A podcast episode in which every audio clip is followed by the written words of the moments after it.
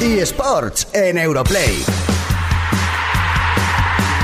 Ya sabes que el mundo de los eSports es quizás nuestra parte favorita del programa. Lo del regalar, o sea, el vuestro de los oyentes es cuando regalamos cosas, pero el nuestro es hablar de eSports. Estamos muy a favor de mostrar el lado femenino del mundo de los videojuegos.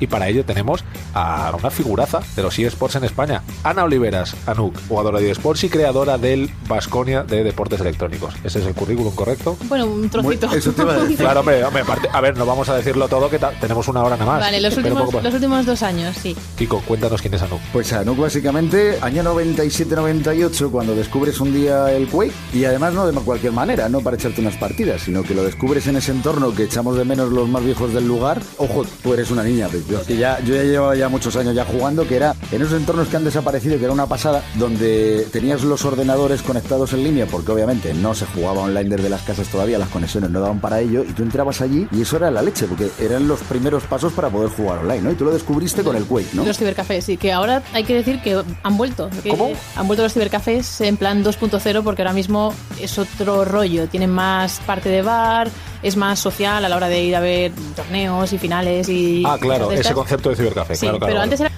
cinco peces aquí, cinco peces ahí, con esas pedazos de, teles de- que ocupaban toda la mesa. Un calor. Sí, pero tenía, pero mira, una Un- cosa que un hablaba, olor. un Bueno. olor también, pero que era olor de batalla. Es que Sí, porque había mucho, había mucho macho ahí, ¿eh? No, no, había, eh, perdona, macho, hembra, o sea, Sí, pero había mucho macho. Había personas humanas eh, Sufriendo sudando y disfrutando. En pero, su humanidad. pero pasaban cosas muy interesantes, que por ejemplo, le estaba recordando con Ana, ¿no? Que era el, el hecho de cuando llegaba una estrella. ¿A ti te ha pasado?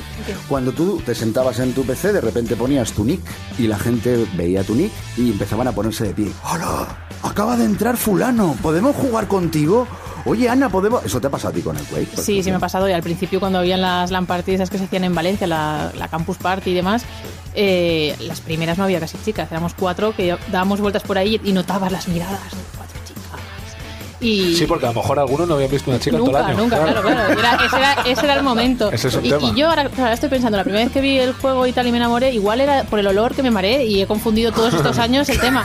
Es. Pero sí que, sí, que- uf, es que eso era... Y sí, ponerte el nick y que te- la gente te diga, joder, esa no, qué bien, vamos a jugar. no sé. Eso era impresionante, Sí, ¿eh? una sensación de estrella. Oye, no sois tan mayores para tener este discurso que estáis Bueno, Kiko, tú sí, pero tú, Ana, no.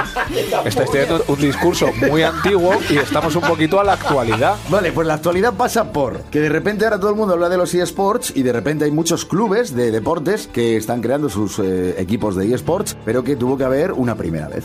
Esa primera vez es de un equipo que tú conoces muy bien, Quique. El Vasconia. Ah, Oe, bien. oe, oe. Y Mi en segundo este- equipo. Tu segundo equipo, ¿no? Y cuéntame un poco, Anuk, ¿cómo hiciste esto? Me refiero, hemos hablado del Quake, pasados unos años eh, empiezas cuantos, con el sí. CS, con el Counter-Strike, tuviste la oportunidad de que fuiste una de las primeras o la primera mujer... Fui el Ojo, primer leyenda. jugador que llegó a salir al extranjero a jugar, Ah. que le fichó un equipo extranjero como era SK, bueno, y sigue siendo un equipo top. Sí, sí, sí.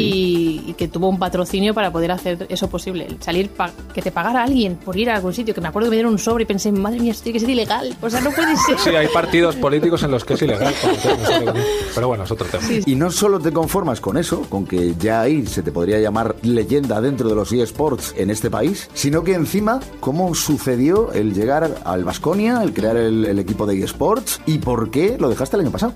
Digamos que los últimos años, los varios, después de todo lo que has dicho del Quake y demás, hubo un momento que me fui a trabajar a, Frankfurt, a Alemania, y estuve seis años en Nintendo, probando videojuegos, ¿no? testeando y demás. Y en cierto momento me hicieron una oferta a una empresa de Vitoria, oye, tienes una hoja en blanco, ven para acá que vamos a hacer cosas, vamos a hacer proyectos de eSports y tú tienes, pues eso, el bagaje, ¿no? tienes la experiencia, el expertise, todo esto.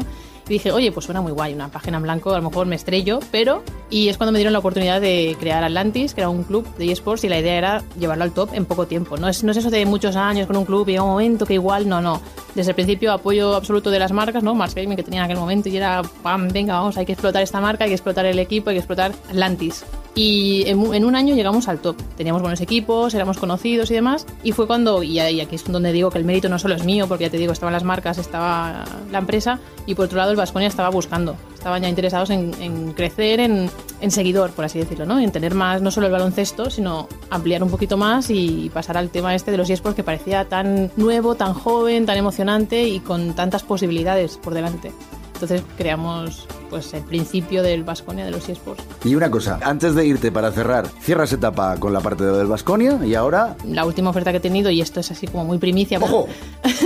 Sí, que tú, ojo, eh, ojo, ojo, ojo, ojo. salta la Ojo, noticia. que bueno, voy a entrar a trabajar a la SL. Ah. Entonces me vengo a vivir a Madrid, voy a llevar todo lo que es la SL Masters y demás, que ahora ya están Ah, yo pensé que otros proyectos iba a decir, voy a hacer un huerto. Voy a... Pues Claro. eh, ese es mi proyecto lo tengo ahí también. Claro, pendiente. claro. Bueno, hacemos una cosa. Mira, nos lo has puesto muy fácil. ¿Cómo te vas a venir a vivir a Madrid después de la primicia? No vamos a tener que andar con estas prisas, con lo cual te vienes otro sábado a Europlay y seguimos hablando contigo porque aquí hay mucha historia entre medias que además nos puede servir a todos mucho más para entender lo que son los eSports. Porque al final no todo el mundo todavía tiene el dibujo de lo que son exactamente. Cuando queráis. Europlay.